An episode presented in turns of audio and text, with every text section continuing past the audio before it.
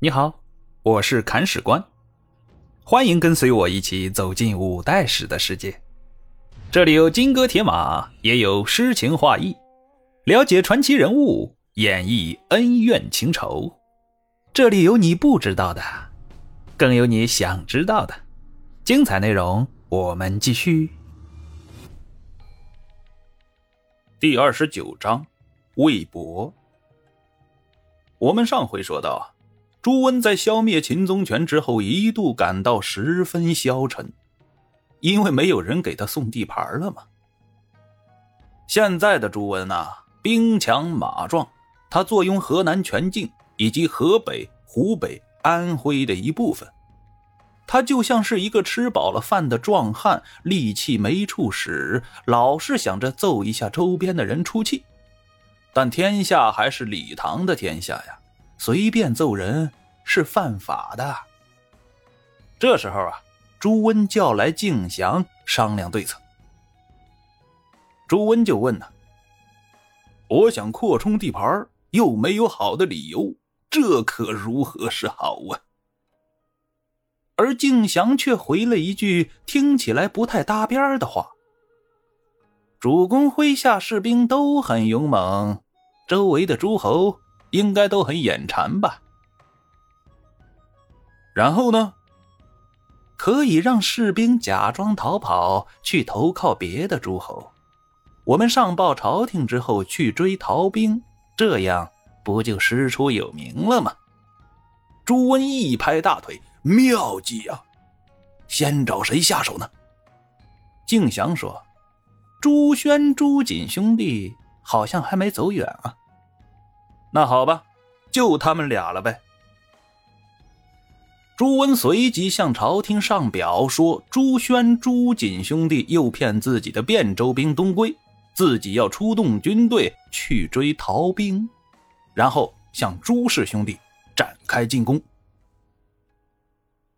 我们说类似的事情啊，在现代卢沟桥事变中也出现过。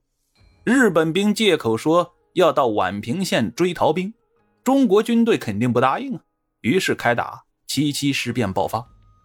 这个理由很搞笑，但是欲加之罪，何患无辞呢？在这里，我们可以看出朱温的皮厚与心黑。之前他为保命认王重荣做舅舅，李克用来帮他打退了黄巢，他却要在上元邑谋害对方性命。现在他与朱轩、朱瑾两兄弟拜了把子。人家刚帮他打败了秦宗权，他就要去抢对方的地盘了。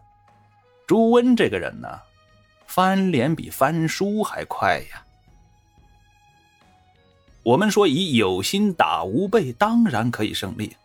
朱温亲自出马，带领手下头号大将朱桢去完成这项任务。朱桢迅速攻占了对方的曹州和蒲州，乘胜向运州进军。运州可是朱轩的大本营啊，朱氏兄弟又都是猛将，怎么可能在自己家门口让人讨了便宜去啊？接下来啊，他们会让汴州兵栽一个大跟头。这时候啊，朱温对朱桢说：“兄弟，你先在这里打着，我回去一下下。”然后啊，朱温就回汴州去了。朱桢心想啊，老大走了，我更要打得卖力一些才行啊。所以啊，他在距离运州二十多里的地方派精兵前去挑战。现在守运州的这名将领叫做朱玉，这个人呢，本来是蒲州刺史，前段时间刚被朱桢赶到了运州来。他已经败过一次了，这次如果再败，嘿，估计小命难保喽。人在生死面前，一般都会爆发出惊人的战斗力。朱玉这次啊。要一雪前耻，好好的修理朱桢一番。他给朱桢写了一封信，信上说：“哎呀，不打了，不打了，我要投降。”朱桢说：“投降可以呀，拿出投名状来呗。”朱玉弱弱的回了一声：“哥哥，你看我把运州当做投名状给你怎么样啊？”朱桢一听，立马来了精神。这个投名状的分量，那真是大到不能再大了。容不得朱桢不动心呢。双方正式商定，某日夜晚，朱桢带兵攻城，朱玉开门接应。到了这天夜里啊，朱桢迫不及待的带兵出发了。到了运州城下，发现城门果然大开，朱玉站在城头上，冲着朱桢喊：“哥哥快进来，我都安排好了。”朱桢等的就是对方这句话呀，一马当先，率军进城。军兵进的差不多的时候，却听身后轰隆一声巨响，城门关上了。进来的军兵全部被困在了瓮城，然后朱玉就开始进行瓮中捉鳖的娱乐活动。他命令军兵投石以击之，无数的巨石呼啸着向汴州兵头上砸去，汴州兵全军覆没。朱玉最终打赢了这场战役啊，但是赢得并不完美。因为对方主帅朱桢逃走了。至于他是怎么从封闭的瓮城里逃出来的呢？我们不得而知。也许是他轻功了得，也许是运州城的下水道系统太过发达。反正呢，朱桢这个人是切切实实的逃走了。逃就逃了吧，至少运州城现在是安全了呀。朱桢逃回了汴州。朱温并没有苛责自己的这员爱将，他给朱桢委派了另外一项任务，带兵控制魏博。那这个魏博是个什么东西呢？嗨，它不是个东西，也不是微博、微信，更不是微波炉啥的，而是一个藩镇，治所在魏州，也就是现在的河北大名一带。那为什么叫魏博呢？因为这个藩镇辖区里有魏州和亳州，这两个州最为有名，所以简称魏亳。现在的魏博节度使啊是乐延真，他遇到了一点麻烦，手下的牙兵要造他的反。说到这里啊，我们先要来了解一下牙兵以及魏博藩镇的重要性。魏博是和硕三镇中的一个，和硕三镇。真正出名是在唐朝的安史之乱之后。安史之乱末期啊，叛军都被消灭的差不多了，大唐朝廷也累得筋疲力尽。这时候，叛军里有三个头头带着一些残兵投降了。朝廷心想：你们投降的好呀，我这里正好不想打仗呢。为了安抚这三个人，朝廷应他们的请求。封他们做了和硕三镇的节度使，这里的和硕三镇就是范阳、承德、魏博。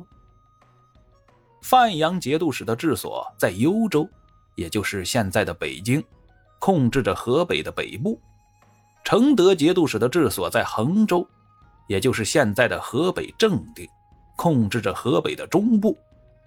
而魏博节度使的治所在魏州，也就是现在的河北大名，控制着河北的南部。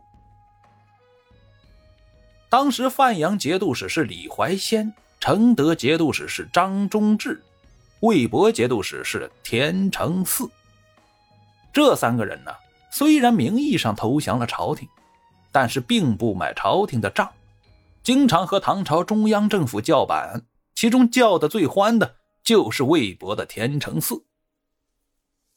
这个田承嗣为了壮大自己的势力，养了一支私军，定名为牙军。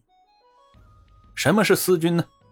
天子的禁军就是私军，因为这支军队只效忠于皇帝本人，不用听从朝廷的号令，他们的待遇最高，军械最优，还不用到偏远地区去打仗。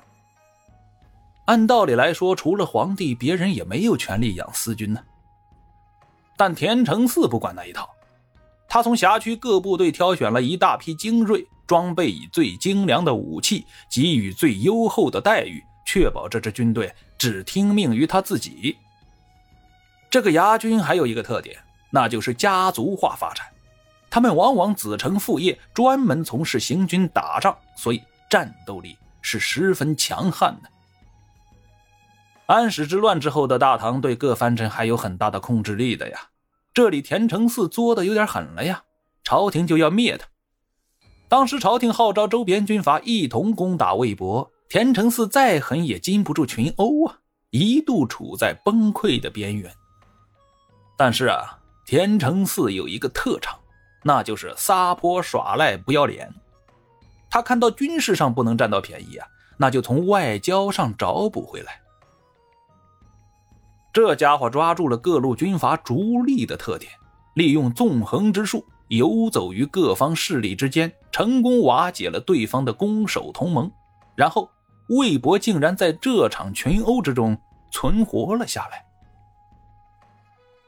大唐朝廷一看，既然没打死对方，嘿，那就算了吧。毕竟打仗还是挺费钱的，为了教训一个藩镇而伤了帝国的元气。也是不划算的嘛，所以啊，这件事儿最后竟然就不了了之了。哎，既然朝廷没把人家打服，那就不要怪对方犯浑嘛。在以后的时间里啊，和硕三镇自成体系，从不纳税，从不进贡，从不听从统一号令，将大唐朝廷视作无物，俨然成了独立王国呀。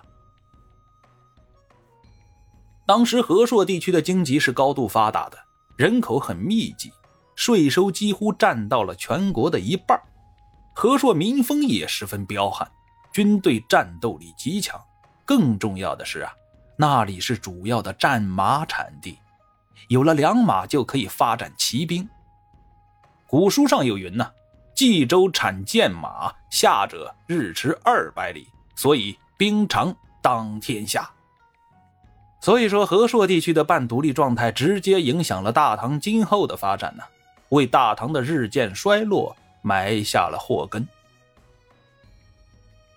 然而，等到历史的车轮行进到五代十国时期啊，和硕地区的辉煌历史也就结束了，因为比他们更加强大、更加桀骜难驯的人物出现了，他们就是李克用和朱温。我们说李克用的老巢在山西，他如果想要入主中原，必取和硕。朱温也很明白这一点呢，为了不让李克用入主中原，必不能让其取和硕。这样一来啊，和硕地区成了山西军阀与河南军阀争夺的焦点。三个藩镇的节度使依靠了李克用，怕挨朱温的打；投靠了朱温，又怕李克用踹他们的屁股。如同蜂箱里的老鼠一般，两头受气，在这个乱世之中啊，是吃尽了苦头啊。而现在，三镇的屈辱史从魏博的这场军变开始了。欲知后事如何，且听下回分解。